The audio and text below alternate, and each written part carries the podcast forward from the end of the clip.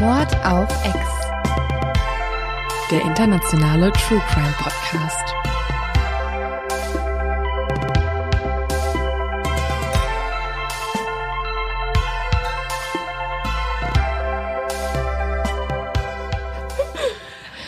Hallo und herzlich willkommen zu einer neuen Folge Mord auf Ex. Wir haben gerade schon mal gestartet. Wir haben beschlossen, es war zu Lustlos? lustlos. Dementsprechend habe ich sehr übermotiviert gestartet. Hallo und herzlich willkommen. Ich heiße Leonie Watsch, ich heiße Len Schütze. Okay, wir nehmen nochmal neu Ja. auf, das war schlecht. Ja, dabei habe ich so eine gute Story zu erzählen. Also, Erzähl! Len Ja. Schütze, erzähl mir die Story. pass auf, ich habe so eine Doku geguckt. Ja. Nachts um zwölf. Über Mörder? Nee, ich hatte erst meine Lieblingsserie Bones geguckt.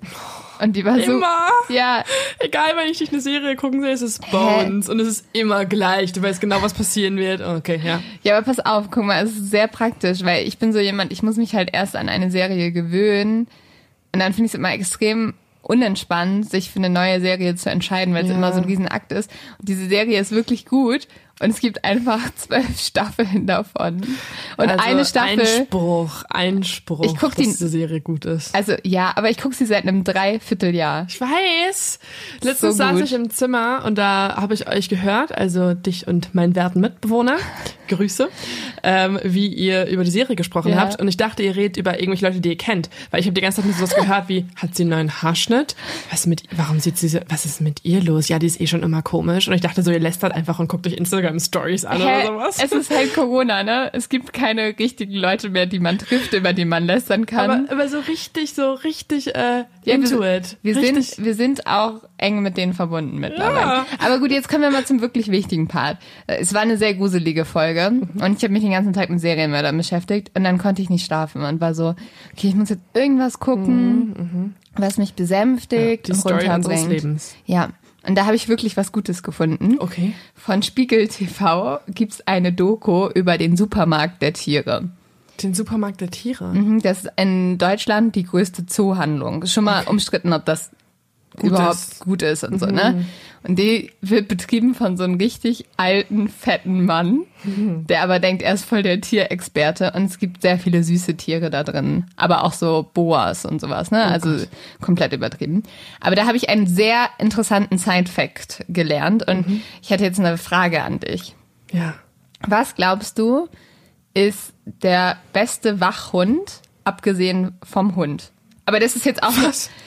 Also was eignet sich auch gut als Wachtier? Ja, aber die Quelle ist dieser alter, fetter Mann. Muss ich schon mal vorab sagen. Äh, also was eignet sich auch gut als ein Tier, was mich bewacht? Ähm, also definitiv keine Katze. Meine Katze würde wahrscheinlich irgendwann mich essen, wenn ich tot wäre, so, wenn sie kein Futter mehr bekäme. Ähm, definitiv auch, ja. Also da gibt's wirklich richtig viele Tiere, ne? Also, okay, wenn du jetzt schon so Schlangen erwähnt hast, vielleicht eine Schlange, weil die dann den Typen isst, der bei dir einbricht, oder die Frau? Nee, dann ist sie, glaube ich, erst dich. Soll ich dir verraten? Ich glaube, du kommst nicht drauf. Ja, eh nicht. Es ist der V. Der V. Kennst du also diese Frauen, die diesen, dieses riesige ich Rad check, was haben? ein V ist. Das ist anscheinend irgendwie ein richtig guter Wachhund, wenn der sich so an sein Zuhause gewöhnt hat und dann Einbrecher sozusagen kommen, rastet der so komplett aus. Und dann habe ich gedacht, Alter, das ist ja mal das Coolste, was du haben kannst. Stell dir vor, du hast in deinem Garten einen V. Äh, ich hatte bei uns in der Nähe, bei uns gab es, wo ich herkomme, einen äh, Bauernhof und da sind immer Pfauen rumgelaufen. Hä, ich finde das so, cool aus. aber ich finde das einfach derbe dekadent. Ja, komplett. So, stell dir vor, du, du hast so ein Landhaus und dann laufen davor so Pfauen rum und die attackieren dann immer alle Angreifer und verlieren so goldene sehen Federn. schön aus dabei. Ja. Und ja. äh, bellen nicht rum.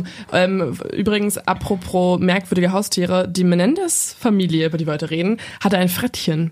Die hatten ein Frettchen zu Hause, das da gelebt hat und alles vollgekackt hat. Boah, das gab's dann auch noch in dieser Tierdoku. Das hat mich, hat mir den Rest Warum gegeben. Leute Frettchen besitzen. Da kam dann irgendwie Joachim und Barbara an, beide so 55 Jahre alt und so, die sahen wirklich aus wie die allergrößten Almans. Er war Die auch so, allergrößten jo Joachims. ja, er war auch so ein richtig, er sah so richtig streng aus, ne? Und ich glaube, er war irgendwie so Schulleiter oder so. Und dann kommen die da an und so sehen so diese Frettchen und die Augen werden so größer und die so, ja, wir kaufen uns jetzt zwei Frettchen und die haben dann ihr eigenes Zimmer und wir haben schon überall Rohre ausgelegt. Und, Und sie dann, sind wie unsere Ersatzkinder. ja, und dann erklärt so dieser Tierpfleger da so, ja, ähm, also die muss man dann mit Ratten füttern. Die so, ja, wissen wir alles, haben wir schon nachgelesen. Wie, wie, also wie kommt man denn auf die Idee, sich irgendwelche anderen Haustiere zu holen als ein Hund oder eine Katze? Nee, ich verstehe es auch nicht. Vielleicht noch ein Hamster, aber die sind auch laut nachts. Schickt uns mal eure, Eure außergewöhnlichsten Tiere. Ja. Und wenn ihr Frettchen habt, dann seid ihr fucking Freaks. Und wenn ihr einen V habt, dann beleidige ich euch so sehr. Oh mein Gott, ich, also ich werde mir irgendwann einen V holen, kann ich jetzt schon mal sagen. Finde ich Es cool. ist halt irgendwie so, so ein paar Tiere sind wirklich, die zeigen einfach nur, dass du vielleicht echt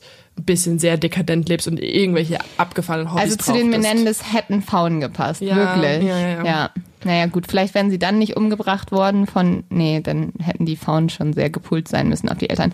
Aber ähm, kommen wir jetzt erstmal zu meinem zu dumm zum Verbrechen, Oh um ja. dann richtig in den Fall wieder einzusteigen.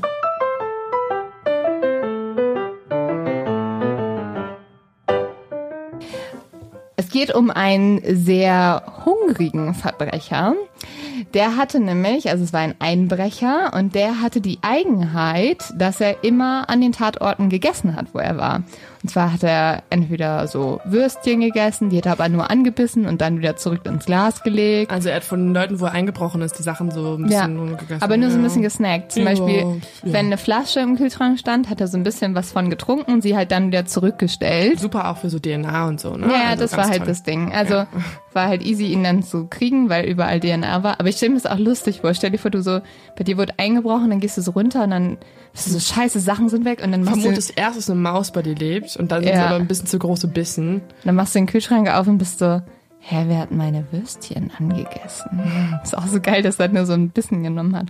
Und damit kommen wir zu Teil zwei Von zwei, manche würden sagen, auch sehr dummen Verbrechern, beziehungsweise Mördern, beziehungsweise, wie in dieser Folge vielleicht auch herauskommen wird, eigentlich Opfer Das ihrer noch- Eltern. Ja, das, die Frage müssen wir nochmal uns Ganz anschauen. genau angucken. Ja. Ne? Aber Wir wir müssen, müssen erstmal erzählen, was genau passiert ist in letzter Folge, weil manche Menschen steigen ein in die zweite aus irgendeinem Grund. Kein Problem. Ähm, sollen wir das so ein bisschen so, so einen Netflix-Rückblick machen. So ja, so was, was bisher geschah? Previously on Mord of X. Das brauchen wir so ein bisschen diese typische Hintergrundmusik. Gibt's es? So eine- Okay, komm, spiel mal ein. Es war, und jetzt so eine Stimme. Es war die perfekte Familie.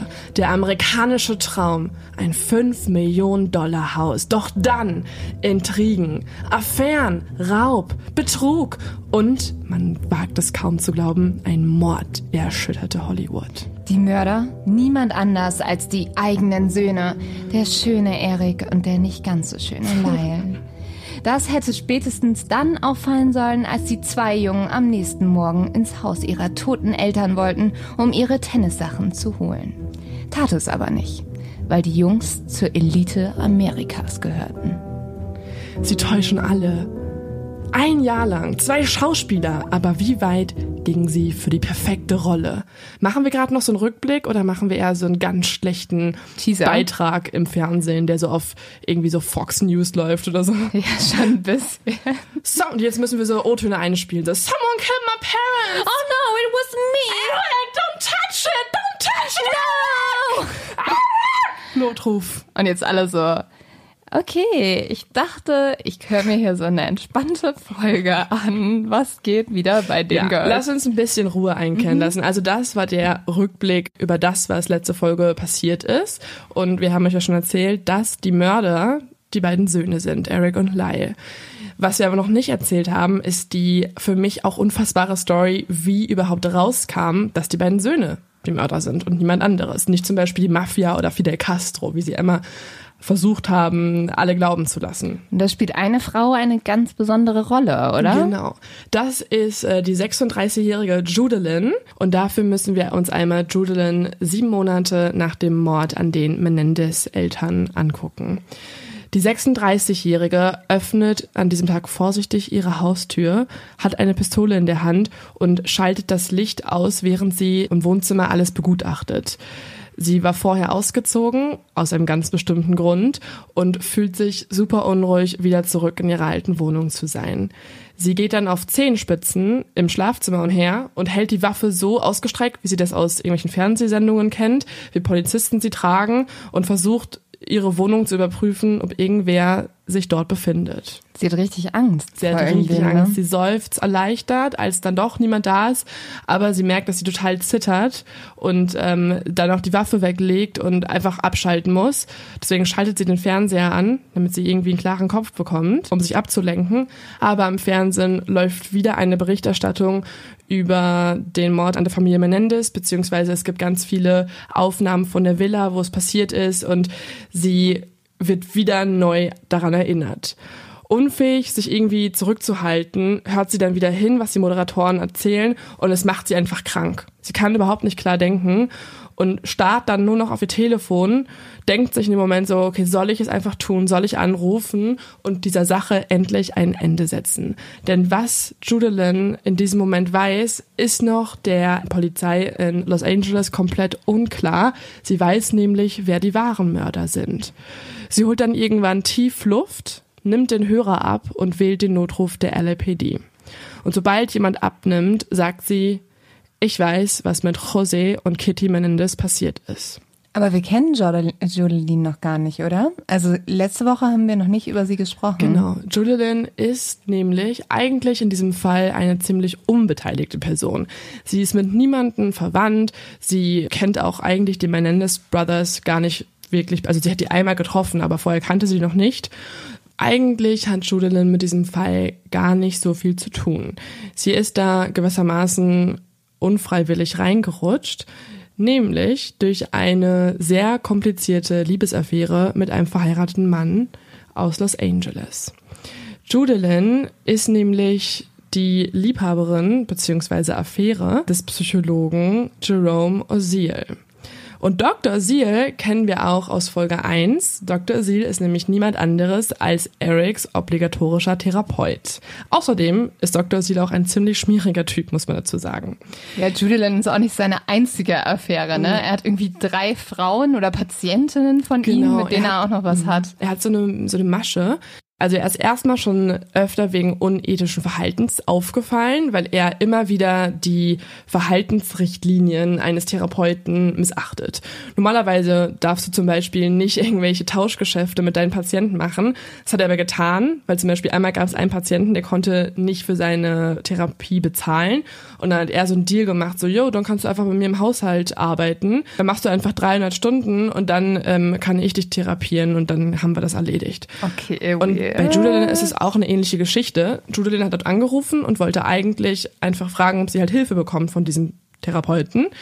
Ähm, hatte aber auch das Geld nicht, weil er ist ziemlich teuer anscheinend. Und dann war er so, ja, du kannst auch einfach an meinem Penis arbeiten und dann hat sich das schon Oh erledigt. Ja, lass uns doch eine andere Art von Tauschgeschäft machen. Er meinte dann so, ähm, ja, aber ich kann dir auch ein bisschen helfen, einen anderen Therapeuten zu finden. Hat dann irgendwelche anderen Namen aufgeschrieben, aber außerdem auch angefangen, sie durchgehend anzurufen. Aber schick mir noch kurz diese Nacktbilder, von denen wir gesprochen haben, ne? Die also, sind als Bezahlung gültig bei mir. hä, und er hat sie auch immer so mitten in der Nacht angerufen, um 12 Uhr oder so. Ja, sie zum Beispiel sagt, dass er ein riesengroßer Experte der, es nennt sich Ericksonsche Hypnose. Das ist auch was äh, Jim Jones angewendet haben soll bei seinem Massaker in, in In Jonestown, Jonestown? genau. Und äh, das hätte er auch bei ihr angewandt. Also er hat dann ähm, sie nämlich angerufen und wollte sie eigentlich nur beraten, wo sie sonst zum Therapeuten hingehen könnte, hat aber angefangen, ihr immer irgendwie ganz viel zuzuhören, ihr viele Fragen zu stellen, sich äh, mit ihr unfassbar lang zu unterhalten und wurde dann irgendwie inoffiziell ihr Therapeut. Allerdings wurde es auch sehr schnell zu sowas sehr Emotionalem, aber man muss sozusagen, Julian kannte ihn noch nicht persönlich in dem Moment. Wie komisch. Sie hat halt deswegen auch gesagt, dass sie niemals vermutet hätte, dass er verheiratet wäre. Genau. Weil er sie halt immer mitten in der Nacht angerufen hat und sie war so, ja klar, also wenn der Dude um 12 Uhr nachts nichts Besseres zu tun hat, als mit mir zu telefonieren, ist er anscheinend ziemlich lonely. Sie sagt nämlich auch, dass er ihr das Gefühl gegeben hat, dass er genau das ist, was sie brauchte und sagt auch, dass sie sich am Telefon in ihn verliebt hat und niemals gedacht hätte, dass er verheiratet wäre. Und dann ähm, kommt es auch zu einem Treffen der beiden. Er will natürlich sofort mit ihr schlafen. Sie sagt so, okay, erstmal langsam bitte. So die Tür wird so aufgemacht und so, hä, wa warum hast du noch Klamotten an? Also Also es war wirklich so. Also es war, es ist gerade ein Witz zu dir, aber es war wirklich so. Er ist einfach vorbeigekommen und meinte auch, er macht die Therapie nur weiter mit ihr, wenn die beiden Sex haben. ist halt sexuelle Nötigung, ne? Ja. Ja. Also Dr. Sie an sich ist eigentlich eine eigene True Crime Story. dieser Dude, der macht mich fertig. Also auch so, was ist das denn für eine, ja, keine Ahnung, deshalb, dann machst du doch auch keinen guten Job als Psychologe, wenn du eigentlich nur die Frauen suchst, die mental instabil sind und eigentlich deine Hilfe Du benötigen. brauchst halt komplett deinen Job. ja, Komplett. 100 Prozent. Und äh, man kann sich vorstellen, dass es bei Eric auch nicht anders war. Ne? Also zum Beispiel ähm, hat ja dann Kitty Menendez ihren eigenen Psychologen gefragt, ob der jemanden kennt. Und da wurde dann Dr. Ozil vorgeschlagen. Frage ich mich auch, wer den vorschlagen würde. Aber naja. Das ist natürlich auch, da muss man halt sagen, ne, dieser Dr. Osil kriegt dann von der Familie sehr viel Genau, Geld gezahlt. genau. Dementsprechend ist da jetzt auch nicht so eine Distanz zur Familie da oder irgendwie eine Überhaupt Unabhängigkeit. nicht, überhaupt nicht. Also es ist so, dass ähm, José sagt, hey, ich gebe dir einfach so viel Geld, wie du möchtest. Dafür berichtest du mir, was Eric dir erzählt hat. Es war ein Geschäftsding. Und im Endeffekt hat Eric das auch, glaube ich, dann auch durchschaut und ist gar nicht mehr zur Therapie gegangen. Die haben einfach weiterhin gezahlt, sodass das Gericht sozusagen das Gefühl bekommt, okay, die leisten gerade die obligatorischen Therapiestunden, aber im Endeffekt war es einfach nur noch halt ein Scheingeschäft. Okay, jetzt ist der Job von Dr. Osil aber sehr geil, wenn du bezahlt Ja. wirst für was, was nicht passiert. So, ah ja, also, nee, das Geld würden wir trotzdem überweisen, aber du kannst noch die neue Netflix Mindhunter Staffel durchgucken. Das ist in Ordnung. Komm Oh. doch vorbei und wir machen einfach Chicken Nuggets. Ja. Lass uns einfach chillen und du, ich lass dich in Ruhe und du mich und ich bekomme das Geld. Geil. Gibt es einen Job, der so aufgebaut ist? Bitte erzählt es mir, wenn ihr so einen haben solltet. ich glaube, immer wenn du korrupt bist, ehrlich gesagt, kannst du die Jobs so aufbauen. Ah. Oder? Hä, ganz ehrlich, die Lehrer, die früher durchgehend Ja, Filme, Filme gezeigt, gezeigt haben, haben. Mhm. die wollten doch einfach nur kurz in Kater ausschlafen, so, oder? Oder so waren so, ah, ich bin heute krank, fällt aus. Aber, oder jemand von euch macht heute einfach mal den Unterricht. Ich glaube, Referate. Referate, auch so Ding, Referate. ne? Mhm. Du musst ja nichts machen, außer halt zuhören, wie deine Schüler die Arbeit machen. Also, Dreist einfach. ich glaube, ne? wenn ich Lehrer wäre, würde ich zwischendurch einfach so komplett abschalten und dann so, äh, ja, also, das ist eine 2 minus. Aber ich würde euch auf jeden Fall allen Schülern, ich weiß nicht, wie wir gerade dahin gekommen sind, würde ich raten, scheißt auf euer Referat, gebt danach nur eine gute Zusammenfassung ab. weiß ich jetzt nicht, ob das so ein guter Rat ist an die Welt, Lynn.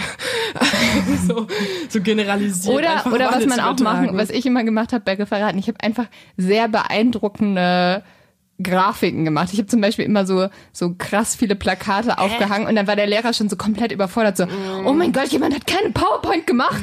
Eins plus mit Sternchen.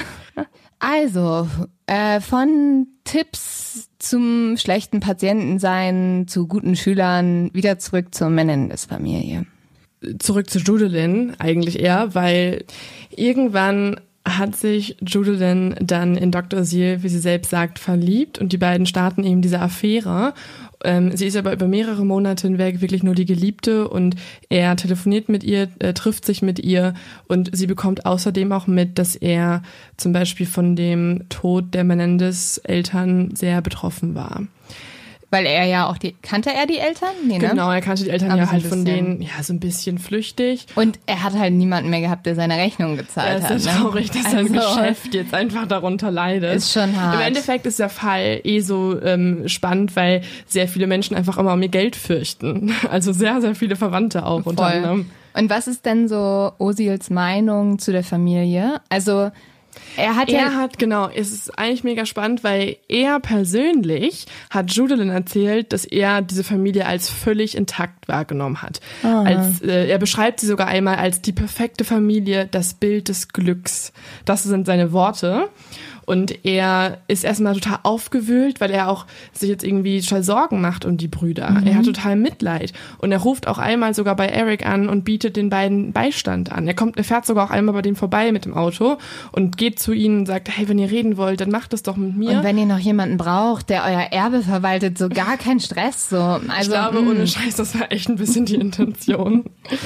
Aber sie haben erstmal abgelehnt, weil natürlich brauchten Eric und Lyle in dem Moment ja auch niemanden. Sie hatten ja ihren perfekten Plan schon äh, festgelegt. Ende Oktober also jetzt sieben Monate nach dem Mord, Ja. bekommt Osil aber dann einen Anruf, und zwar von Eric, der sich ganz anders anhört, als was Osil vorher von ihm wahrgenommen hatte. Eric ist nämlich total besorgt und aufgeregt und deutet an, dass er über etwas reden müsse und sich deswegen mit seinem Therapeuten treffen möchte. Oh shit, und Osil ist schon so, oh nein, was soll das denn jetzt hier, der Bums? Naja, er wird sich wahrscheinlich freuen, oder, wenn er wieder einen neuen Patienten hat. Aber er vermutet, Er vermutet doch schon was, ja. Judilyn sagt nämlich jetzt, das war das erste Mal, dass Jerry andeutete, dass er dachte, die Jungs hätten es getan. Also ist in diesem Telefonat anscheinend doch ziemlich viel an ja, Andeutungen Mhm. Ja, mitgeschwungen, die da anscheinend diese Vermutung haben entstehen lassen. Und dann lässt doch Osil jetzt Eric zu sich in die Praxis kommen, oder? Genau, also Eric ruft an und fragt ihn, kann ich vorbeikommen? Osil sagt, jupp, macht es.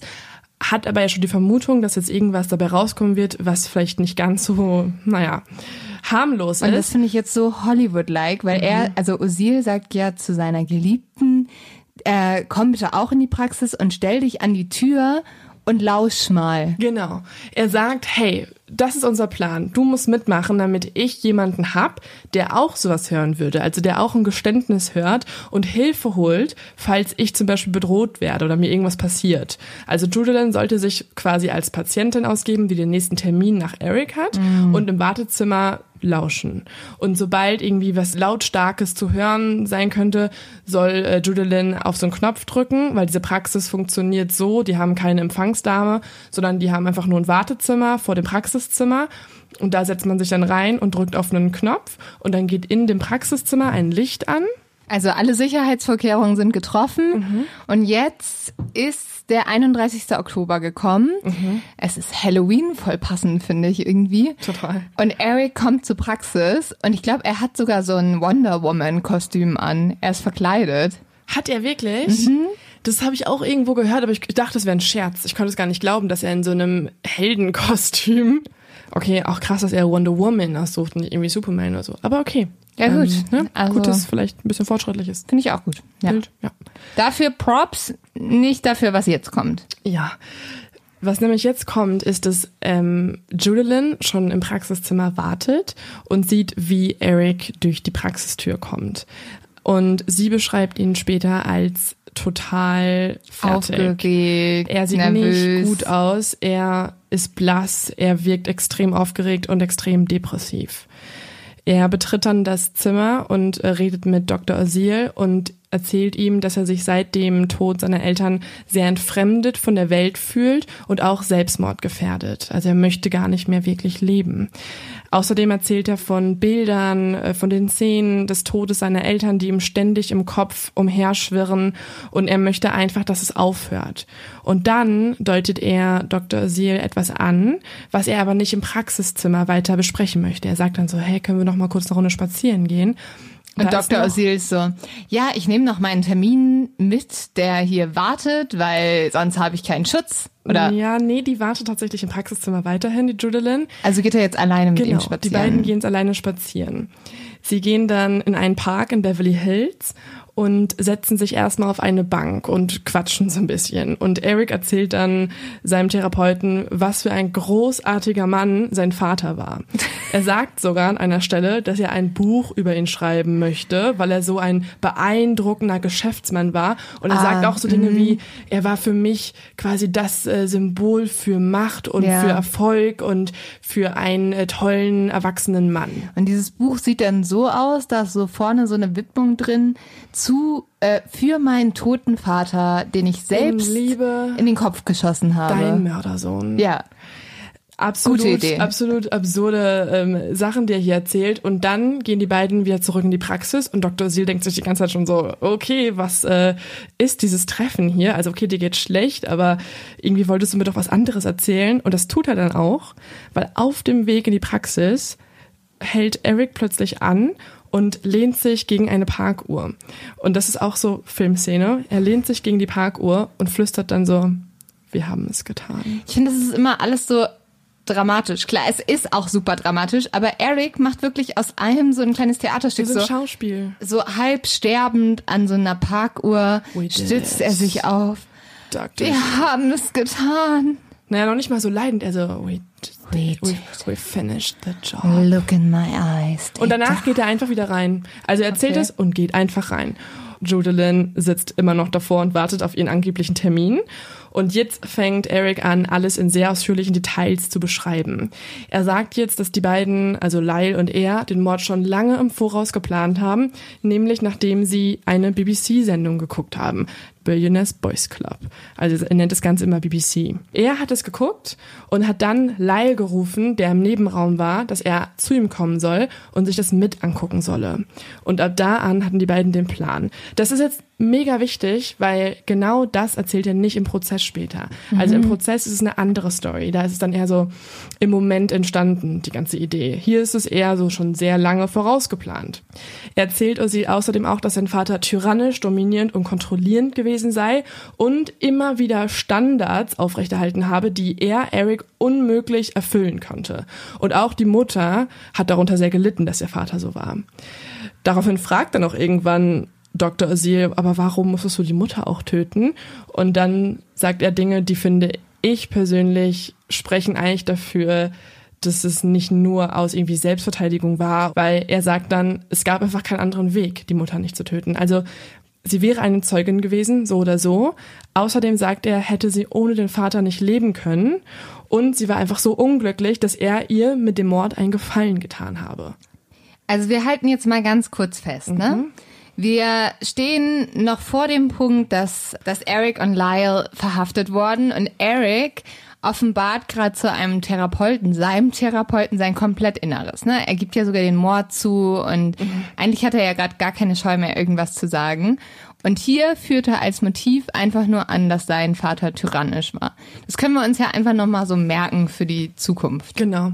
Und dass er der Mutter den Gefallen getan hätte. Ne? Also, ne, dass es eher sowas war wie, ja, okay, die musste halt auch mitsterben. Okay. So.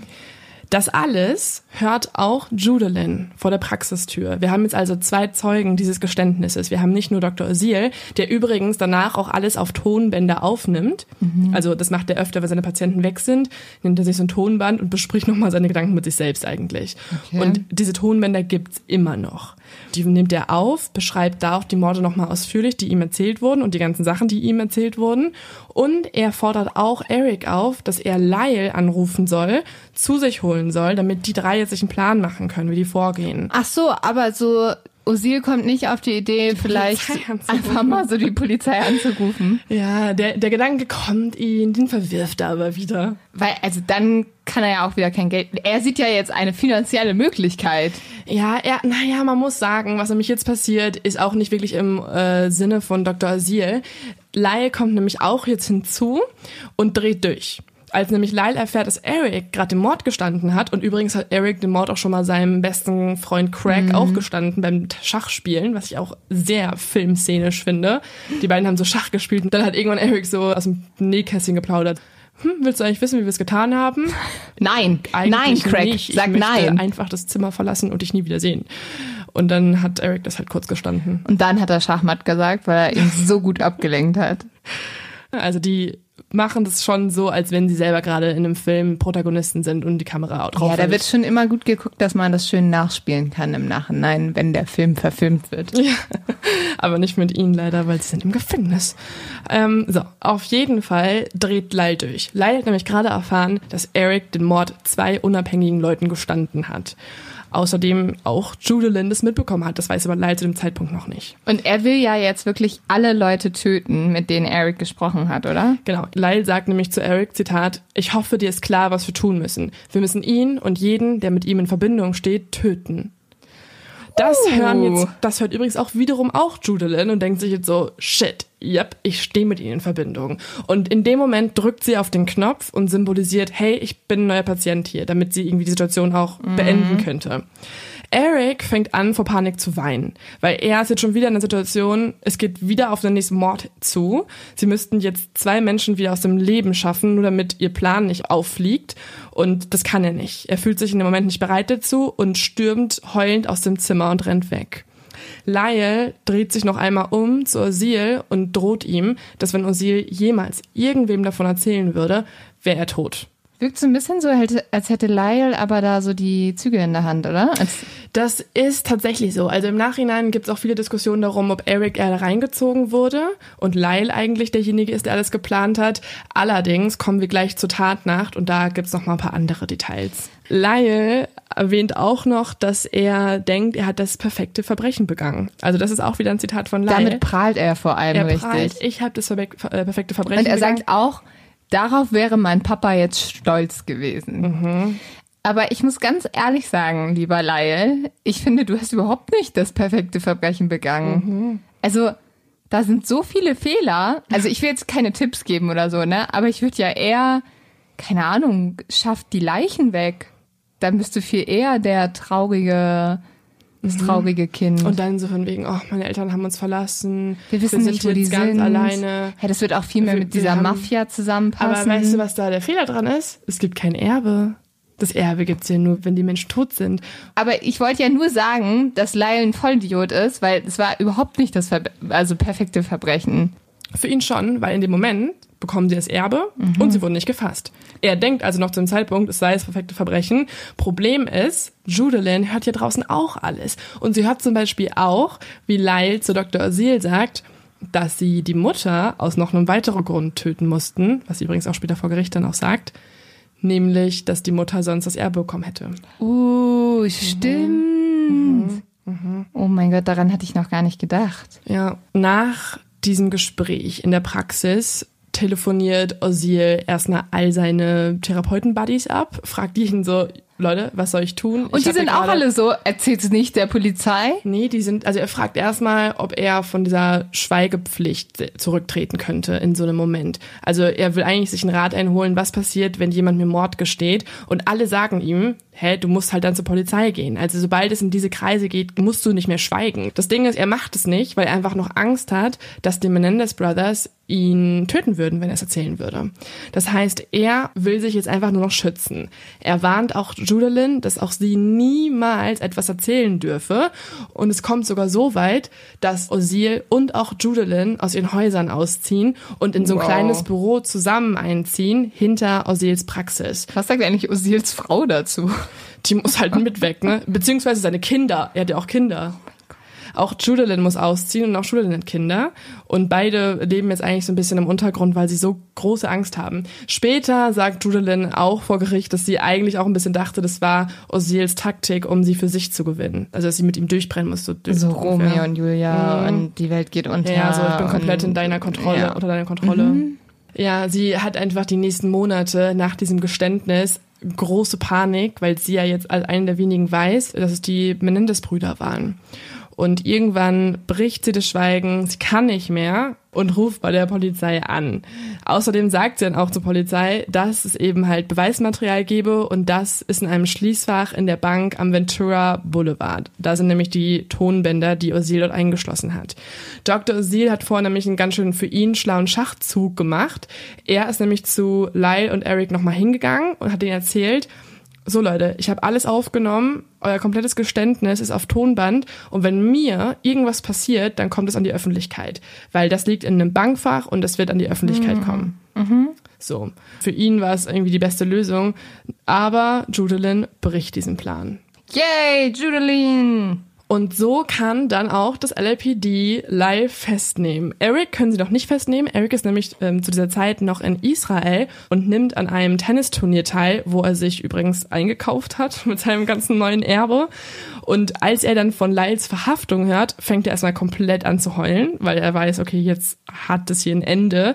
Wir sind so lange in Freiheit rumgelaufen, das wird nicht mehr so weitergehen. Also Lyle wird verhaftet, als er gerade auf dem Weg zur Cheesecake Factory ist, was so sein Lieblingsrestaurant ist. Und als ich das gehört habe, hatte ich extrem Bock auf Cheesecake. eigentlich richtig scheiße, weil der wurde ja, bevor er Ja. bei der Cheesecake Factory ankam, verhaftet. Ja. Ne? Wenn du danach wenigstens verhaftet wirst, nachdem du irgendwie geile Cheesecake noch essen konntest. Es wäre halt cool, wenn du coole Polizisten gehabt hättest, die wären so, ah, wo wolltest du gerade hin? Zu Cheesecake? Ja, also Mittagspause, lass kurz einfach zusammen hinfahren. Oder kurz warten und dann, wenn er sich was gekauft hat, dann ihn basten und dann hat man den Cheesecake auch noch, Aber er dann- bezahlt hat. Ach so, dann sein, ne? Ja, ja. Einfach, Leute, auf den richtigen Moment warten bei sowas. Nicht nur das perfekte Verbrechen begehen, auch die perfekte Festnahme muss durchgeplant werden. Eric muss jetzt erstmal direkt wieder zurück nach Los Angeles. Er weiß ja jetzt, was passiert ist. Und als er dann äh, dort einreist, wartet auch schon eine Gruppe an Kriminalbeamten auf ihn und nehmen ihn direkt in Gewahrsam. Und nun kommt es zu einem Gerichtsprozess, der die 1990er Jahre prägen wird. Also wir haben uns ja schon öfter mal über den Fall von O.J. Simpson unterhalten. Der Fall Menendez ist einer der nächsten großen Fälle in diesem Jahrzehnt. Nicht nur, weil die beiden die teuersten Verteidiger aller Zeiten sich holen, übrigens finanziert mit ihrem Erbe, was sie von dem Vater ja bekommen haben, sondern auch, weil dieser ganze Prozess aufgezogen wird wie das größte Showbusiness aller Zeiten. Und zum Beispiel sagt hier noch der Autor Dominic Dunn, It's the talk of the town because it's the best show in town.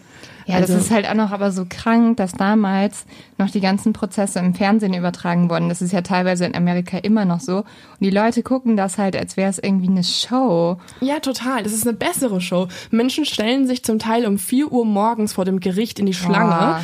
weil sie da noch irgendwie einen Sitzplatz haben möchten.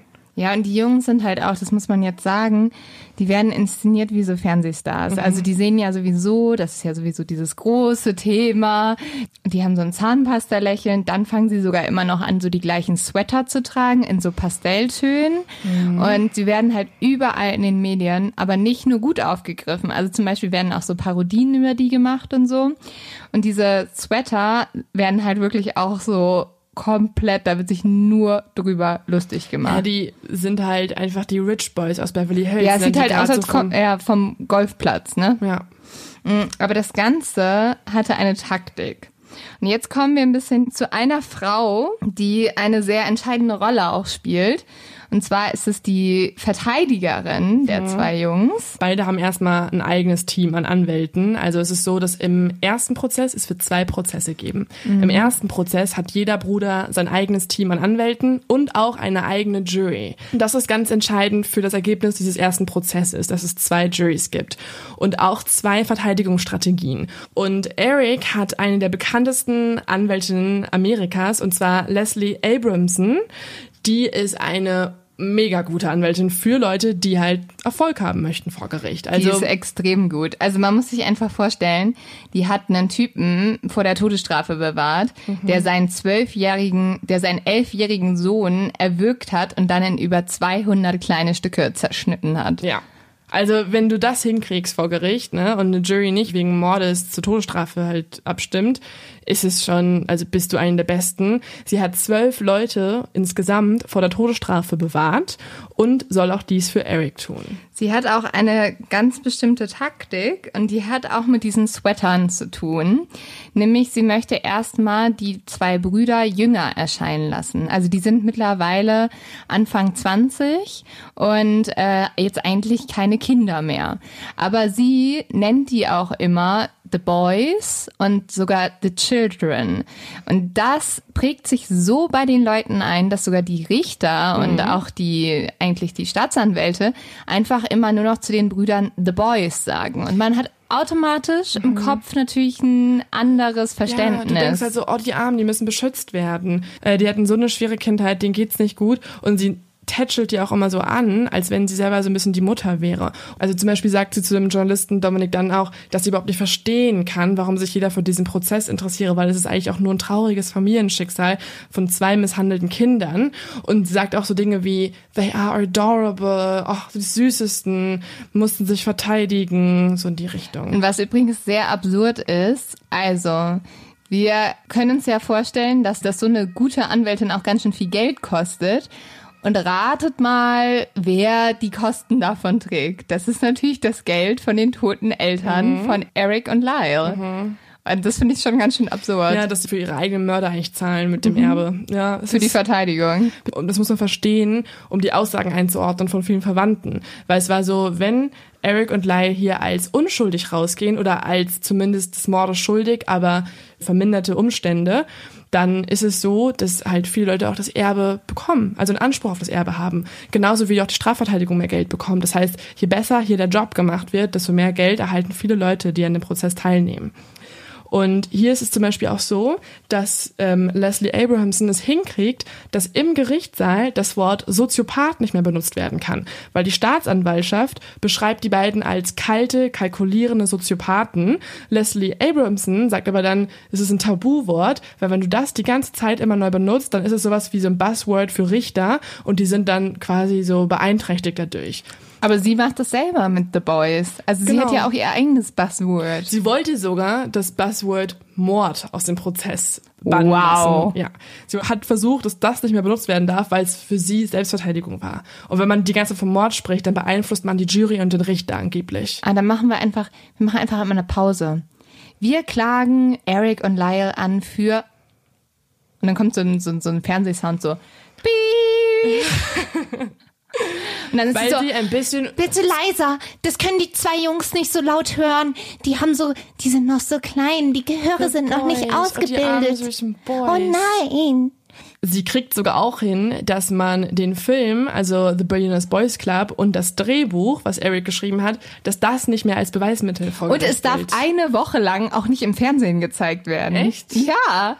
Boah. Die armen Produzenten, weil sonst hätten sie bestimmt kranke Einschaltquoten gehabt. Ja, wahrscheinlich wirklich. Das hier dient als Skript für einen wahren Mordfall. Und nun kommt zum ersten Prozess. Da hatte, wie gesagt, jeder eine eigene Jury. Das Ergebnis ist hier, dass es kein wirkliches Ergebnis gibt. Also es gibt kein Mehrheitsurteil der Jury, weswegen man einen zweiten Prozess braucht. Und der findet erst drei Jahre nach dem Mord statt, und zwar im August 1995. Und diesmal gibt es eine gemeinsame Jury für beide Brüder und auch eine gemeinsame Verteidigungslinie. Es ist ganz wichtig, weil im ersten Prozess hatte man so ein bisschen auch darauf geachtet, dass beispielsweise Eric eher so als der gute Junge beschrieben wird von Leslie Abramson und so von wegen so, ja, er musste alles tun, was äh, Lyle ihm gesagt hat. Und im zweiten Prozess musste die Verteidigung sich aber dann eine gemeinsame Strategie überlegen. Und die ersten Argumente sind weggefallen und man hat dann die beiden in der Gruppe betrachtet. Und nach drei Jahren Prozessvorbereitung, also nach drei Jahren Verteidigungslinie, die aufgebaut wurde, Und übrigens auch nach drei Jahren, wo Eric und Lyle im Gefängnis schon saßen. Genau, also nicht zusammen, aber mit ihrem Verteidigungsteam gesprochen haben und so weiter, gibt's jetzt einen neuen Prozess mit einer absoluten Wendung des Falls. Und hierfür würde ich einmal den Anfang einer Rede vorlesen von Leslie Abramson, also der Strafverteidigung von Eric, die ganz eindringlich über den Vater José spricht und die mit diesem Anfangsplädoyer den kompletten Prozess prägen wird. Sie sagt nämlich, Zitat, dies war letzten Endes ein Mann, wie Sie noch hören werden, der Eric an den Haaren zog, als er den Elfjährigen zur oralen Befriedigung zwang, der ihn wiederholt ohrfeigte, als das Kind weinte, nachdem sein Vater zum ersten Mal in seinem Mund ejakulierte, der ihn gewaltsam sodomisierte. Also, Sie sagt, der komplette Prozess muss aus der Sicht der Selbstverteidigung interpretiert werden, weil die Jungs jahrelang psychischen und körperlichen Missbrauch erfahren haben.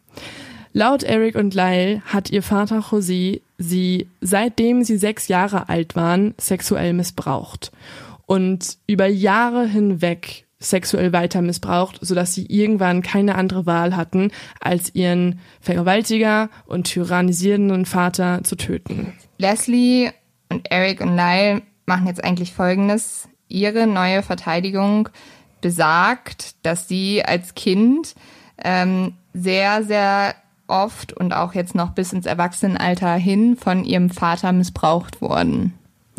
Und das ist natürlich erstmal ein Riesenschock. Also ich muss sagen, als ich das das erste Mal gehört habe, war ich auch, war ich so, oh Gott, wie kann das denn passiert sein? So. Und vor allem, wenn man sich die Videos des Prozesses anguckt, dann ist es auch nochmal irgendwie echt hart, das zu sehen, weil da würde ich jetzt auch einfach mal Eric einspielen. Ähm, Eric wird nämlich gefragt, was der Grund ist, warum sie die Eltern umgebracht haben. Er kann ganz oft nicht antworten, also er braucht wirklich mehrere Minuten und die ähm, Staatsanwaltschaft fragt immer wieder nach, immer wieder und irgendwann erzählt er dann, dass der Vater ihn missbraucht hat und das würde ich einmal gerne kurz abspielen. What do you believe was the originating cause of you and your brother ultimately winding up shooting your parents? Me telling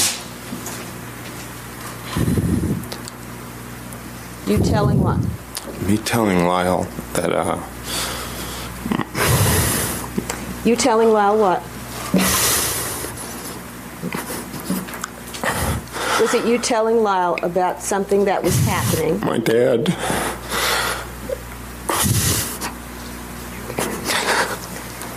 Okay. My dad. Your Honor, can I ask a leading question? My, If you don't uh, ask, my dad. Wait one second, Mr. Hernandez. Okay, let me ask. no, no, he was in the process of answering, so there's no need to ask it. Can you answer the question? Yes. Okay, it was you telling Lyle what? My dad had been molesting me. And did you want something from your brother? Is that why you told him? I just wanted to stop. Were you seeking help from your brother?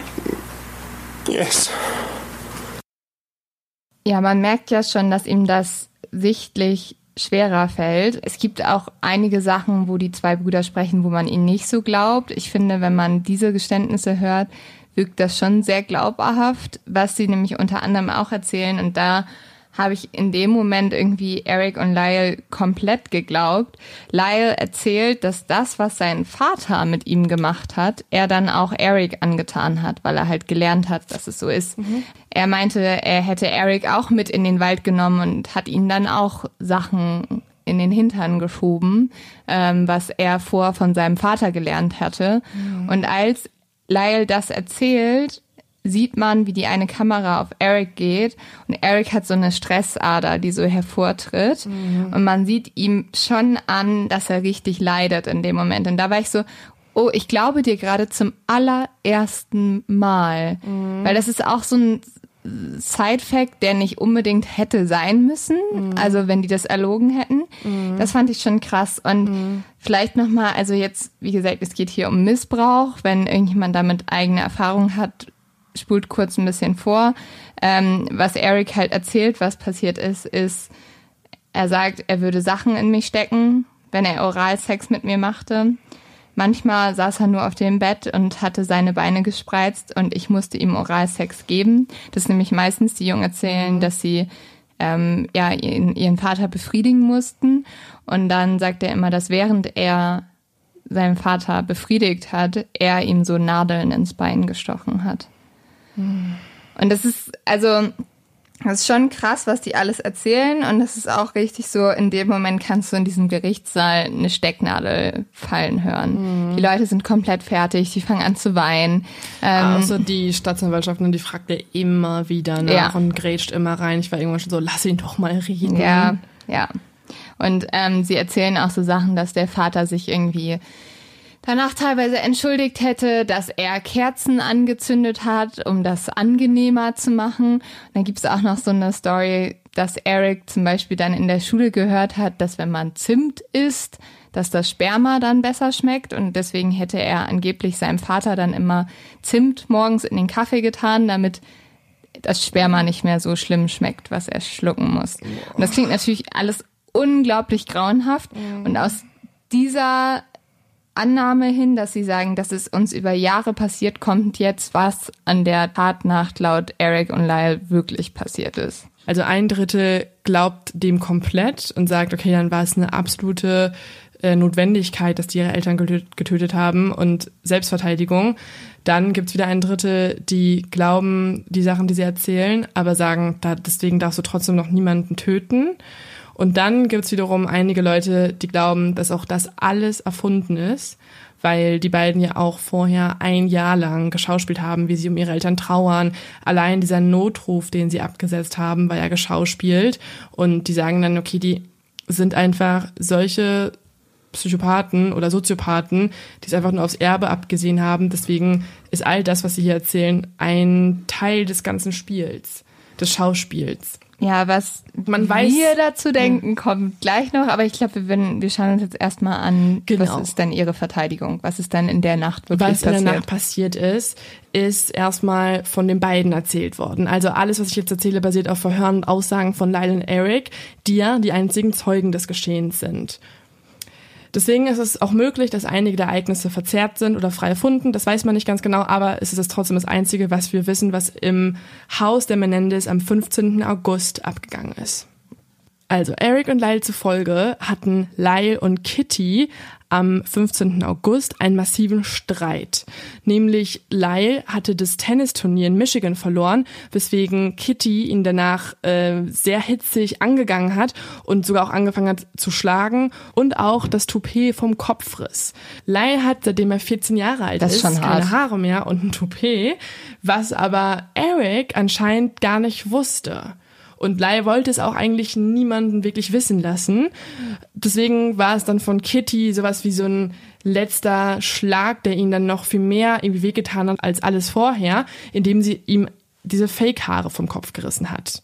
Eric war so schockiert, nicht unbedingt wegen des aggressiven Ausbruchs seiner Mutter, sondern weil er es nie gewusst hatte. Und das war für ihn ein Zeichen dafür, wie viel in dieser Familie falsch läuft. Und eben, dass halt alle Geheimnisse voneinander haben.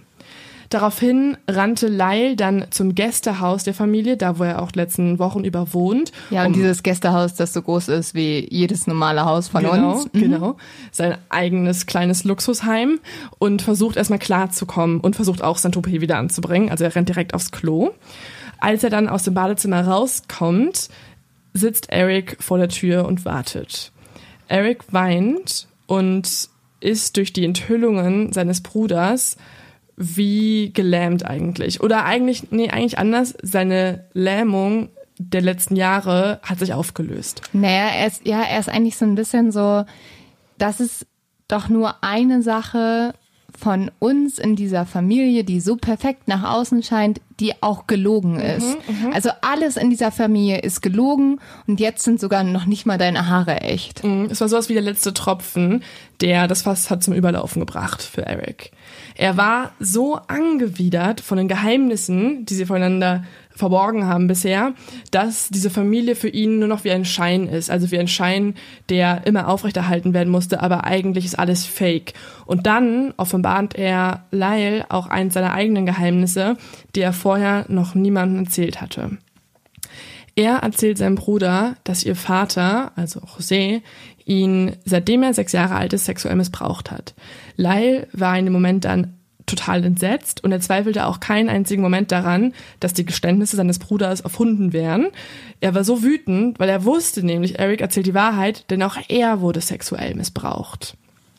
Er hat Eric in dem Moment aber nicht gesagt, weil das ergeben auch Forschungen, Geschwister das oft voneinander verbergen, weil der Vater ihnen, seitdem sie klein sind, eingeprägt hat, das ist unser Geheimnis, das darfst du niemandem erzählen und man schämt sich dafür, man isoliert sich und erzählt es auch dann oft den Geschwistern nicht, sondern entfremdet sich eher von den Geschwistern. Vielleicht willst du halt auch dein Geschwisterpaar sozusagen schützen. Also gerade wenn die so eng sind wie jetzt Eric und Lyle.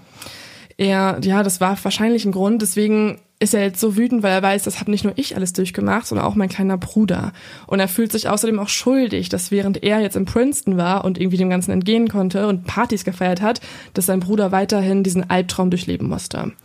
Daraufhin fleht er Eric an, zu ihm nach Princeton zu kommen und von der Familie wegzuziehen. Aber irgendwie Eric sagt dann sowas von, ja, es geht nicht. In einem Monat fängt er sein Studium an der UCLA an und äh, José und Kitty haben ja auch schon seine Studiengebühren bezahlt und er kann jetzt nicht abhauen. Daraufhin schmiedet Lyle einen Plan. Er möchte seinen Vater mit dem Missbrauch konfrontieren und dann überreden, dass Eric nach Princeton kommen kann. Also er möchte sozusagen das als Erpressungsmittel dafür nutzen, dass Eric dem Ganzen entgehen kann. Zwei Tage später, am 17. August, erzählt Lyle, habe er dann seinen Vater versucht zu konfrontieren. Das hat nicht so richtig funktioniert. José weigert sich nämlich, sich überhaupt irgendwie nur auf dieses Gespräch einzulassen. Er sagt die ganze Zeit, dass alles, was passiert ist, war deren Ding. Also es war alles eine Sache zwischen ihm und Eric und es ist nicht irgendwie Lyles Problem. Und er soll es einfach vergessen und schon gar nicht irgendwem anders erzählen. Lyle droht dann damit, dass er zur Polizei gehen würde, wenn diese Misshandlungen nicht aufhörten. José ist einfach nur so, ja, zuckt mit den Schultern und tut es nur so ab, so ja, als wenn, machst du eh nicht. Als Lyle dann seine Mutter fragt, ob sie von dem Missbrauch wusste, hat sie angeblich nur geantwortet, hä, ich habe es immer gewusst, was denkst denn du, dass ich dumm bin? Lai und Eric befürchten danach, dass ihr Vater weiterhin zur Gewalt greifen würde, wenn sie auch nur irgendwem davon erzählen. Und da er ja schon so oft ihnen gedroht hat, dass er sie umbringen würde, wenn sie nochmal einen Fehler machen oder dies oder jenes tun oder im Tennisturnier verlieren, dass er auch sie diesmal dann wirklich umbringen würde, nachdem sie sowas erzählen würden. Einfach nur aus Selbstschutz kauften die beiden sich danach Pistolen, wie sie sagen, und schließen sich mit diesen Pistolen im Schlafzimmer ein. Das heißt, Lyle ähm, trichtert Eric ein, dass er diese Pistole nehmen soll zum Selbstschutz, wenn der Vater nochmal eine Tür hämmert und ihn auffordert zu öffnen, um ihn dann sexuell zu missbrauchen. Das passiert auch. Am 19. August sagt Eric, hat sein Vater wieder an seiner Schlafzimmertür gehämmert und Eric hat sich einfach nur an seine Pistole geklammert. Die beiden sind übrigens auch zu dem Zeitpunkt getrennt. Also Lyle ist im Gästehaus und Eric weiterhin in seinem Zimmer, weil sie angeblich Angst hatten, dass wenn sie zusammen wären, der Vater sie töten würde. Also das war irgendwie ihre Logik in dem Moment. Und an diesem Abend, also um 21.30 Uhr, kommt Lyle dann wieder ins Familienhaus, bemerkt, dass José zu Eric möchte und schreit ihn an, du wirst Eric nicht mehr anfassen. Daraufhin packt José aber nur Kitty am Arm, zieht sie ins Familienzimmer mit sich und schlägt die Tür zu. Und das war jetzt der endgültige Moment, laut den beiden, in, an dem sie sich entschieden haben, den Plan durchzuziehen. Lyle zerrt seinen jüngeren Bruder an der Hand und sagt ihm, es ist soweit, jetzt müssen wir es tun. Dann dreht er sich um und sprintet die Treppe hoch, um seine Waffe zu holen. Eric hat währenddessen seine eigene Waffe studiert, die auf seinem Schreibtisch liegt, der eigentlich immer noch zum Selbstschutz da liegen hat und hat sich noch nicht so richtig mit dem Gedanken angefreundet, da wirklich mit abzufeuern. Aber er sagt später, er musste es eigentlich dann doch tun, weil er Angst hatte, dieser emotionale Zustand, also dieser wütende emotionale Zustand, würde nicht so lange halten, um die Tat umzusetzen. Also es gab eigentlich nur so eine einmalige Chance in seinem Leben, das jetzt zu tun. Lyle kam dann wieder zurück mit der Waffe und starte Eric an, so dass er jetzt endlich mal selber sein Gewehr nimmt und die beiden runtergehen. Alles, was Eric aber hören kann, ist sein eigener Herzschlag. Gelegentlich wird der unterbrochen von Lyles lauten Atmen. Mit seinen eigenen Augen immer noch auf die Waffe gerichtet, versucht Eric dann an irgendwelche glücklichen Gedanken zu denken, um sich abzulenken. Aber alles, was ihm in den Sinn kommt, betrifft nicht seine eigene Familie. Also jede Erinnerung, die er an seinen eigenen Vater hat oder seine Mutter, werden von dieser verzehrenden Angst getrübt. Und jeder Moment, den er mit ihnen verbracht hat, fühlt sich für ihn einfach falsch an. Sein Vater ist für ihn nur noch dieser kalte, einschüchternde, gewalttätige Vergewaltiger und seine Mutter ist die boshafte und auch ignorante Frau, die diesen häuslichen Missbrauch jahrelang akzeptiert und ignoriert hat. Und für ihn gibt's im Moment eigentlich nur noch seinen eigenen Bruder, Lyle, der der Einzige ist, der sich um sein Wohl kümmert. Er nimmt dann seine Waffe, lädt sie und folgt seinem Bruder nach unten. Sie treten dann durch die Flügeltüren ins Familienzimmer ein, schauen sich genau um. Lyle fragt dann noch Eric, ob er bereit sei, und Eric nickt nur, schluckt und fängt an zu schießen. Eric gibt die ersten Schüsse ab, bevor sich die Eltern ihn überhaupt noch bewegen können oder reagieren können. Und dann fängt auch Lyle an, in den Hinterkopf des Vaters zu feuern. Eric schießt unkontrolliert, das Fenster zerspringt und der Rauch wird immer voller mit dicken grauen Pistolenrauch. Also es vernebelt sich alles. Kitty wird angeschossen, versucht noch wegzulaufen. Sie lebt ja noch länger, aber eine von Erics Kugeln durchbohrt ihr Bein. Sie stolpert, rutscht in ihrem eigenen Blut aus und dieses fließt dann in den Oberschenkel runter, während sie nur noch hilflos auf dem Boden liegt und rumzappelt. Der Sohn schießt ihr dann noch in die Brust, bis er merkt, dass seine eigene Pistole leer ist. Also es gibt keine Munition mehr. Die Mutter lebt aber immer noch. Er muss also rausrennen zum Wagen hin und sich weitere Munition holen und rennt dann wieder rein und schießt weiter. Die liegt da, die Jungs kommen wieder rein und schießen ihr dann in den Kopf. Also das erfordert ganz schön viel, jemanden beziehungsweise deiner eigenen Mutter den Kopf zu zerschießen. Mhm. Der ist so zerschossen, dass am Ende die Polizisten, die an den Tatort kommen, du hast es ja in der ersten Folge erzählt, so total geschockt sind und ja. sagen, sowas haben sie noch nie gesehen. Absolutes Massaker.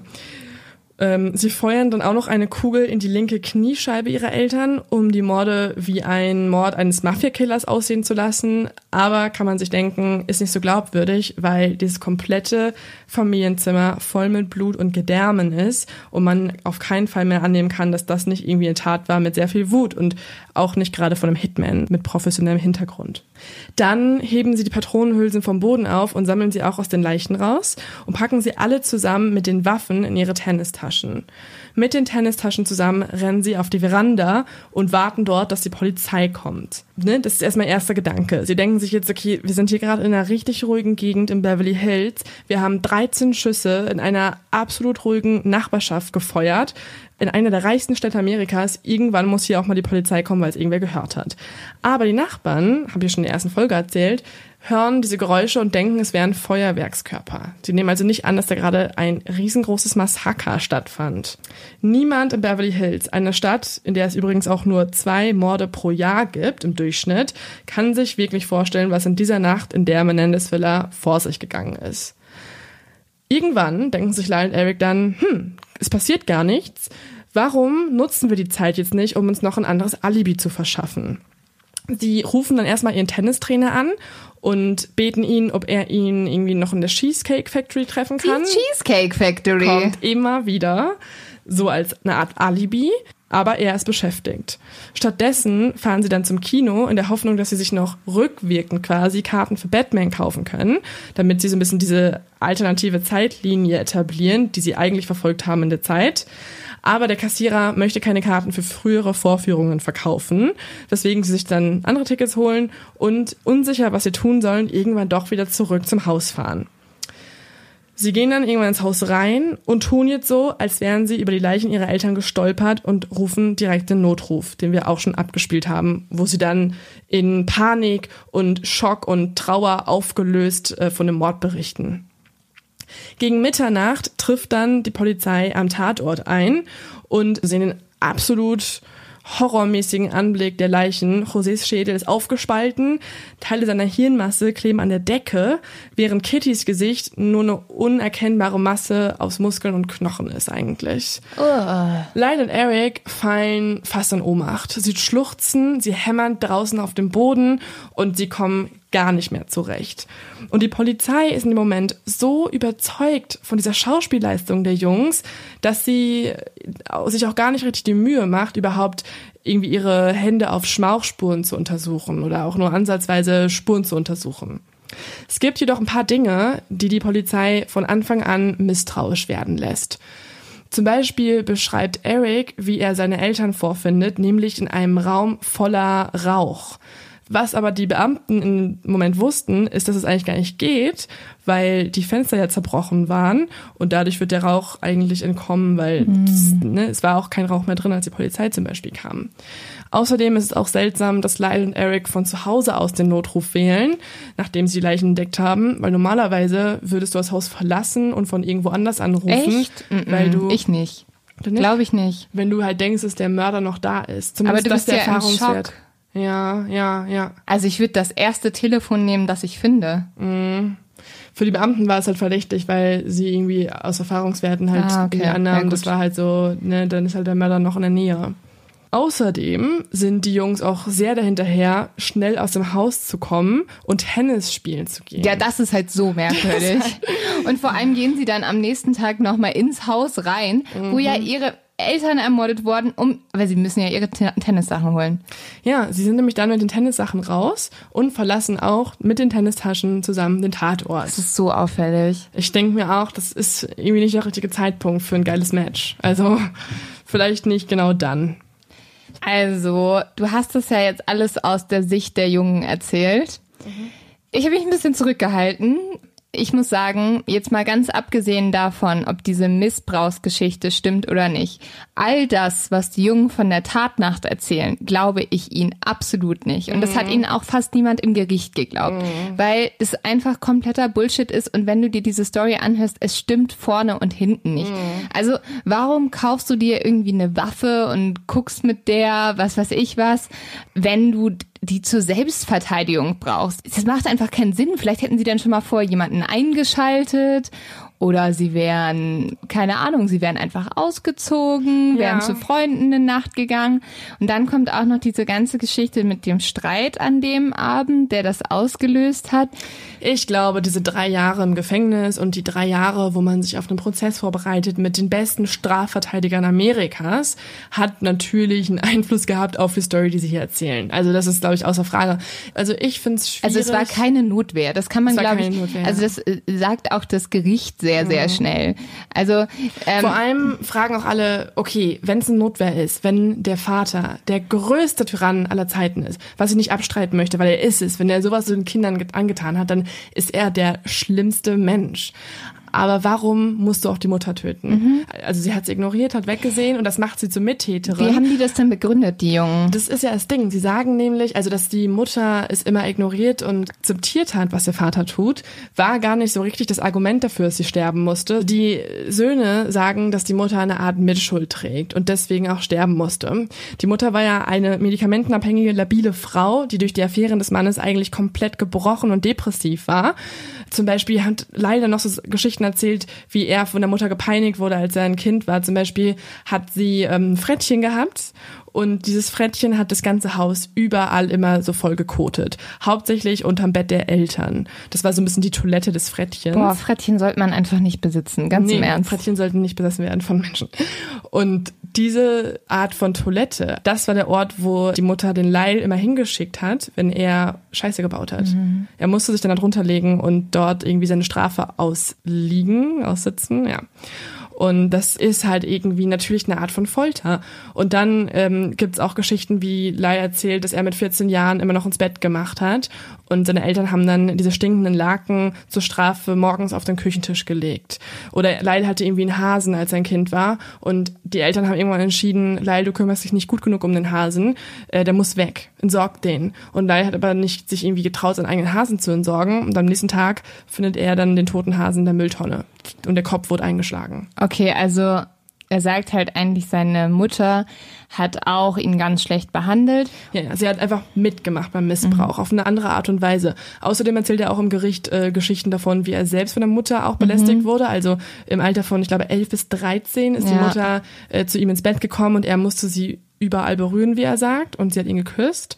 Das kommt aber dann so ein bisschen aus dem Nichts, muss man sagen. Das Problem an der Sache ist einfach, dass die beiden Söhne sich, wie gesagt, drei Jahre auf den Prozess vorbereiten konnten. Und da gibt's ganz schön viele Details, die an der Glaubwürdigkeit zweifeln lassen. Beispielsweise hatten sie während all dieser Zeit Unterstützung von sehr bekannten Experten, die ja quasi Verteidigungslinien für Kinder sexuellen Missbrauchs Ja, sie hatten einen ganz speziellen Anwalt, der hieß Paul Mons und der hat sogar ein Handbuch geschrieben, welches Tipps darüber gibt, wie man Kinder verteidigt, die ihre Eltern ermordet haben. Und ja, alles, was Eric und Lyle erzählen, klingt ganz, ganz grauenhaft, aber wenn man sich dieses Handbuch anschaut, dann sieht man irgendwie auf einmal ganz schön viele Parallelen. Äh, nämlich ganz viele von diesen Geschichten, die dieser Anwalt geschrieben hat, welche gut wären für eine Verteidigungsstrategie, so ähnlich haben auch Eric und Lyle erzählt, was ihnen passiert wurde. Und dazu kommt ebenfalls, und das muss ich einmal ganz kurz sagen, das ist für mich ein riesen Knackpunkt auch, dass ein ehemaliger Zellenkamerad von Lyle erzählt hat, dass Lyle in diesen drei Jahren, wo er im Gefängnis auf den Prozess gewartet hat, auf einmal angefangen hat, jedes Buch im Gefängnis zu lesen, das sich mit sexuellen Misshandlungen von Kindern auseinandersetzt. Es kann natürlich sein, dass äh, er es gelesen hat, weil er sich mit seiner eigenen Vergangenheit eben beschäftigen möchte. Es kann natürlich andererseits auch so sein, dass er halt wieder schauspielt. Allein dieser Notanruf bei der Polizei war ja einfach komplett geschauspielt. Und was für mich noch die größten Merkwürdigkeiten sind an der Story und deswegen macht es auch so schwer zu glauben, was Eric und Lyle immer wieder erzählen, sind so ein paar Unstimmigkeiten. Zum Beispiel sagt ja Eric, dass er durch die Enthüllung des Toupets zum ersten Mal erfahren hat, wow, ich werde immer nur angelogen. Allerdings erzählen Freunde von Lyle, dass sie wussten, dass er ein Toupet trägt. Also man wusste das. Ja. Das heißt, wenn die Freunde das wissen, wird es wohl auch der Bruder gewusst haben. Das heißt, es ist einfach ein komisches Detail, das da hinzugefügt wurde. Außerdem sagen sie auch, dass sie die Mutter töten mussten, weil sie ohne José nicht glücklich gewesen wäre. Hm, komisch, wenn er ja auch sie tyrannisiert hat. Also bist du nicht eigentlich dann, wenn der Vater tot ist, quasi auch befreit als äh, leidende Person, als leidende Frau? Und warum erzählst du in der Praxis, dass es der Grund war, dass du das Erbe sonst an die Mutter verlierst? Was ich auch extrem merkwürdig finde, also weißt du, Eric sagt ja, der einzige Mensch, der für ihn da war, war Lyle.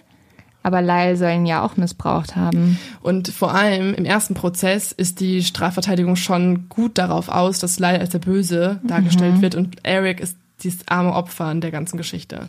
Die Jury kommt im ersten Prozess nicht zu einem Urteil, aber in einem zweiten Prozess werden die zwei Jungen dann für den Mord an ihren Eltern schuldig gesprochen. Und zwar werden sie am 2. Juli 1996 zu einer lebenslangen Gefängnisstrafe ohne Aussicht auf Bewährung verurteilt.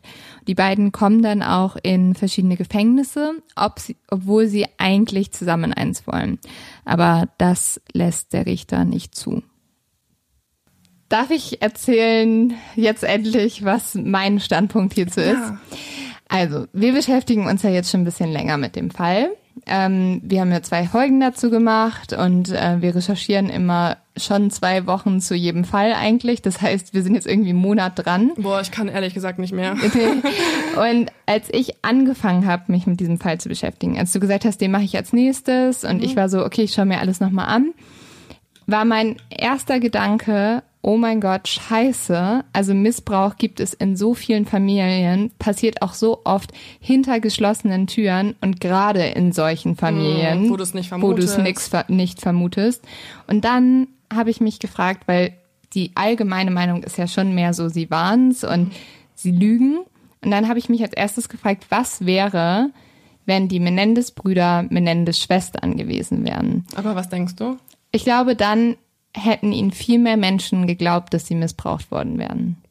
Weil das hat auch schon noch ein bisschen was mit Stereotypen zu tun. Und das hörst du auch in, ich habe mir ja auch viele Podcasts zu dem Thema angehört. Da sind voll viele Leute so, ach, dass jetzt hier zwei 18-jährige, 19-jährige Jungs behaupten, sie werden von ihrem Vater missbraucht, als ob die sich nicht wehren können, bla bla bla bla bla. So, ich glaube, dass ähm, das sofort so bei denen abgetan wurde, hat auch viel damit zu tun, dass man einfach im Kopf von Menschen ist nicht drin, dass Jungen zum Beispiel auch missbraucht werden. Das ist einfach, das ist schwierig zu verstehen. Dazu kommt dann dieses Gefühl von, hey, die hatten doch alles, die waren doch total reich und schön, die waren einfach spoiled so. Ähm, warum haben die sich denn beschwert? Und dann auch dieser Punkt, was ich vorhin schon gesagt habe, dann zieh doch einfach aus, wenn es scheiße ist. Aber dazu muss man auch sagen, gerade bei Kindern, die missbraucht werden und auch die ähm, ganz schlechtes Verhältnis zu ihren Eltern haben, ist oft so eine Hassliebe und die können sich nicht so richtig von denen losreißen. In dem Sinne war ich erstmal so, ich kann mir das sehr gut vorstellen, dass denen das passiert ist. Ja, also Was auf keinen Fall rechtfertigt, was sie getan Genau, haben. ja, genau. Also ich stelle nicht in Frage, dass es passiert ist. So, ich glaube, dass ich glaube das denen auf jeden Fall. Echt, weil das ist jetzt Dein Ding, was du dann doch nicht tust. Ja, ich habe mich halt dann irgendwie mit jeder Doku, die ich geguckt habe und mit jedem Podcast, den ich gehört habe und jedem Artikel, den ich gelesen habe und auch zum Beispiel, wo wir heute drüber geredet haben, ich finde, es gibt so viele Unstimmigkeiten in dieser Geschichte. Und es gibt vor allem so viele Anhaltspunkte, wie man vorher schon gemerkt hat, dass sie diesem Therapeuten das nicht gesagt haben, dass sie dann irgendwie gesagt haben, ja, also sonst hätte unsere Mutter das Erbe bekommen. Also es gibt so viele Anhaltspunkte, wo ich mehr und mehr glaube, dass es schon, dass die gemerkt haben, es gibt keine Chance, dass man uns das hier verzeiht, was wir getan haben. Es gibt nur eine einzige Möglichkeit, nämlich wenn wir selber Opfer, Opfer, waren. ja klar. Und das ist ja auch wirklich, was diese Anwältin, die sehr, sehr, sehr klug ist, geschnallt hat. Sie hat gemerkt, wir müssen aus diesen Jungen Opfer machen, sonst wird niemand denen irgendwas verzeihen. Ich denke mir halt nur, wenn du deine eigenen Eltern tötest, muss irgendwas passiert sein. Also du tötest ja nicht einfach aus dem Nichts deine eigenen Eltern. Und was können Eltern tun, damit du so einen Schritt gehst? Also Ja. wenn du ein kontrollierender, erfolgsbesessener Vater bist, der deine Söhne irgendwie bis ans Limit treibt, dass sie die besten Tennisspieler der Welt werden und die erfolgreichsten Geschäftsmänner der Welt werden, ist das eine ganz, ganz schreckliche Vaterrolle. Aber hast du schon mal von jemandem gehört, der deswegen seine Eltern tötet? Ich glaube durchaus, dass der Vater ganz schrecklich war. Ich glaube schon, dass ähm, die unter extremem Druck standen, wie du auch gesagt hast, dass sie immer alles perfekt machen müssen, so weiter und so fort. Und zum Beispiel glaube ich schon diese Geschichte mit, dass er unterm Bett pennen musste im Kot des Frettchens und so, weißt du? Also, dass schon einfach da zu Hause super harte Strafen angewendet wurden.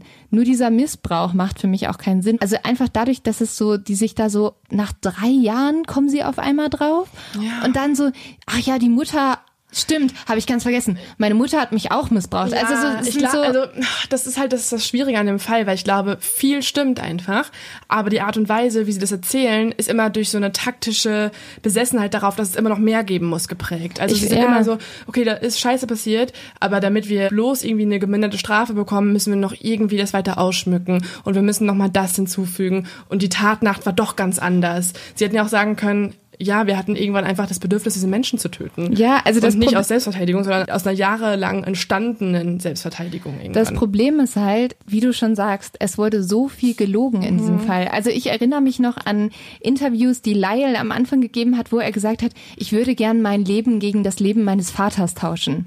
So, wenn ich kon- könnte, wäre ich für ihn gestorben. Also diese Jungen haben so viel gelogen. Und da kommt dann wirklich so ein bisschen bei mir dieses Ding raus, ich kann dir nicht mehr glauben. Wenn du so viel lügst, dann erzähl doch einmal die richtige Geschichte. So.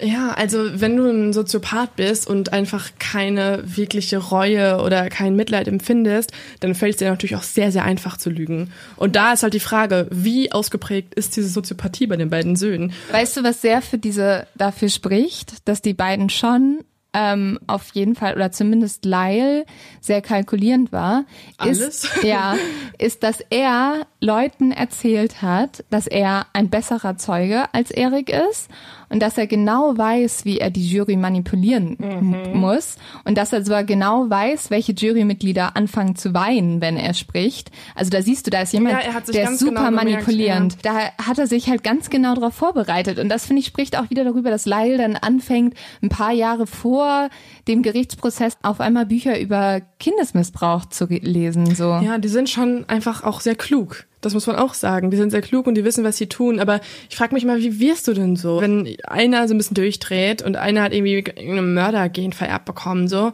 Ja, aber wenn beide die gleiche Kindheit haben und dann das, das gleiche Verbrechen begehen, Ja, für, das ist ja auch, was die Leute so geschockt hat. Ne? Es ist nicht ein Kind, das seine Eltern ermordet hat, es sind zwei.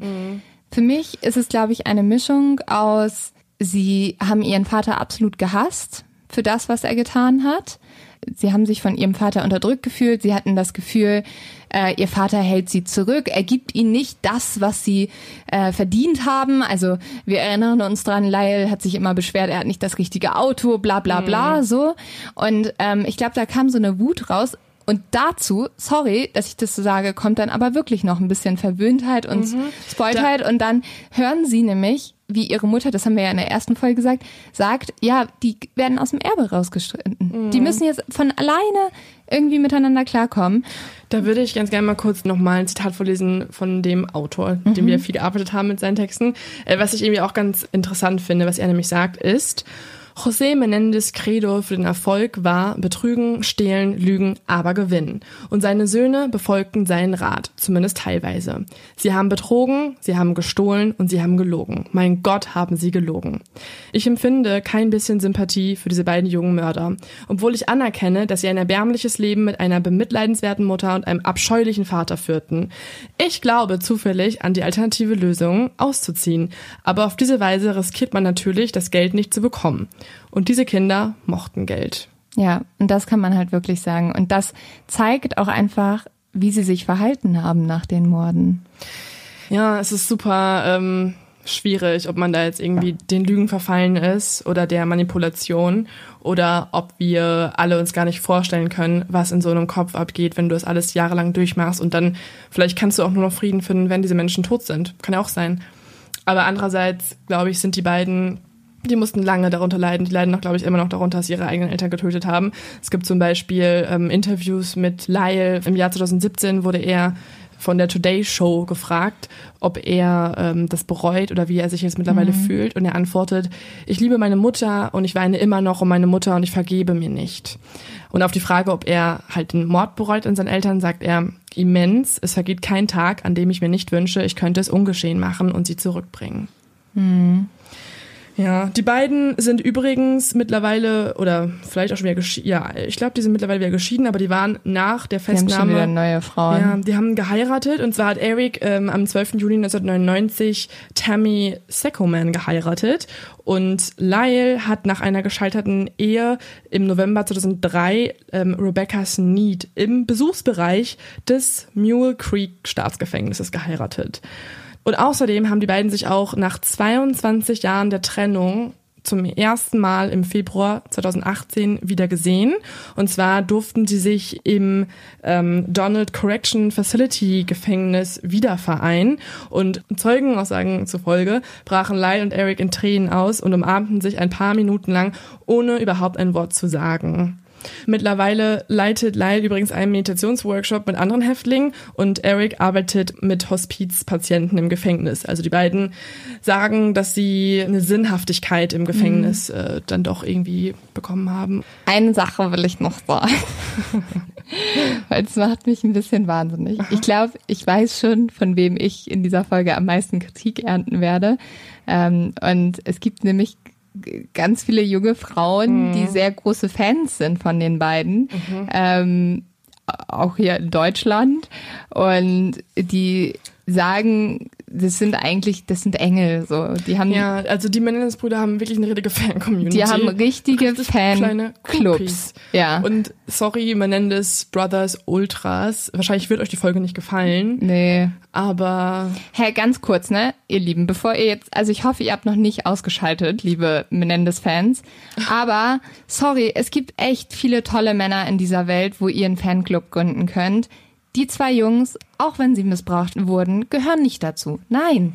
Und das ist wirklich, was bei uns Frauen manchmal ein bisschen, also jetzt verallgemeiner ich total, aber wirklich, ich verstehe nicht, warum Frauen immer auf wirklich die Bad Boys schlechthin stehen. ja. Es ist so, warum, wenn Frauen im Gefängnis sitzen, ne, kriegen die nicht so viele Briefe.